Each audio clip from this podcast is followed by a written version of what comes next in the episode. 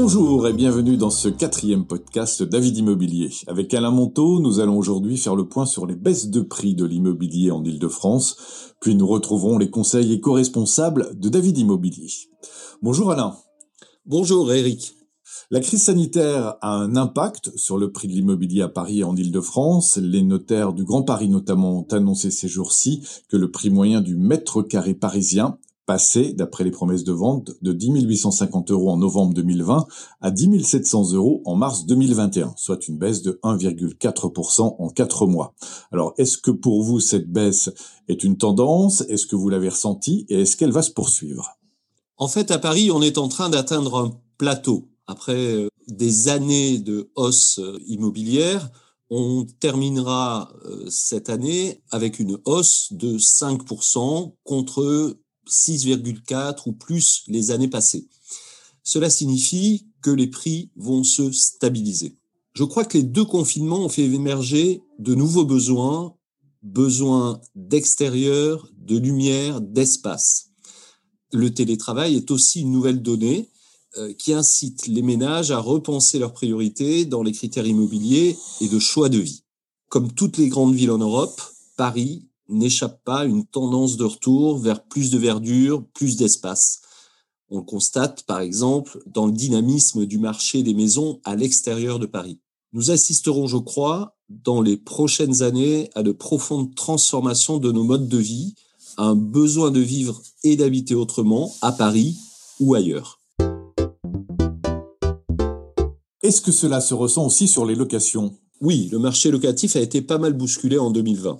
Certains étudiants confinés chez leurs parents ont donné congé pour éviter de payer un loyer d'un appartement qui n'occupait plus. D'autres locataires ont changé d'appartement pour trouver plus grand, prenant conscience de l'étroitesse d'un lieu devenu à la fois lieu de vie et de travail. Enfin, faut mentionner les séparations de couples qui n'ont pas survécu à deux mois d'enfermement.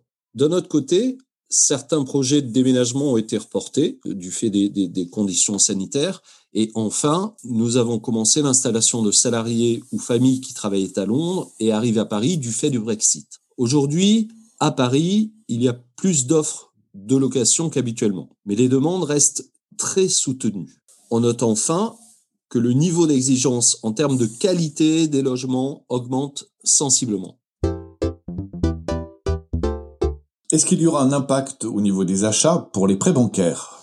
Oui, les taux d'intérêt en février 2021 sont très bas, jusqu'à 0,75% de taux d'intérêt pour un emprunt sur 20 ans. C'est historique. Nous savons que les conditions d'accès se sont légèrement assouplies en décembre dernier. Aussi, je crois que dans ces conditions, il faut profiter de ce premier trimestre 2021, quel que soit votre projet, pour faire un point complet avec votre banque ou même un courtier en prêt et connaître ainsi au plus juste votre capacité d'emprunt et même renégocier un prêt souscrit il y a plus de 4 ou 5 ans.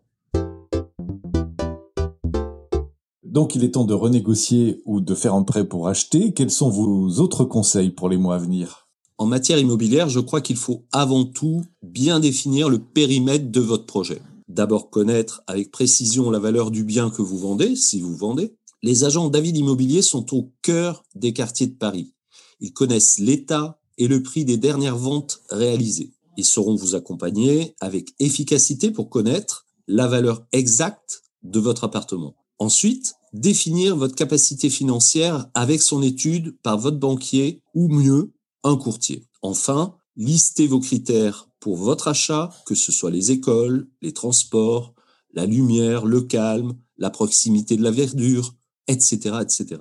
Là aussi, votre agent David Immobilier saura vous accueillir pour prendre en compte et hiérarchiser vos priorités et vous proposer les meilleures solutions.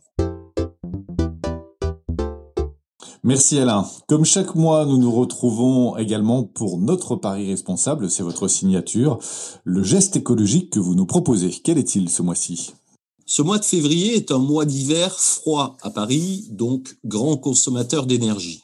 Alors prenons le temps de programmer et régler nos radiateurs sans déperdition d'énergie. Prenons aussi l'habitude, si ce n'est pas déjà fait, d'éteindre les appareils inutilement en veille. C'est par la conscience et la somme de gestes responsables et répétés que nous pourrons aussi réduire notre empreinte sur la planète.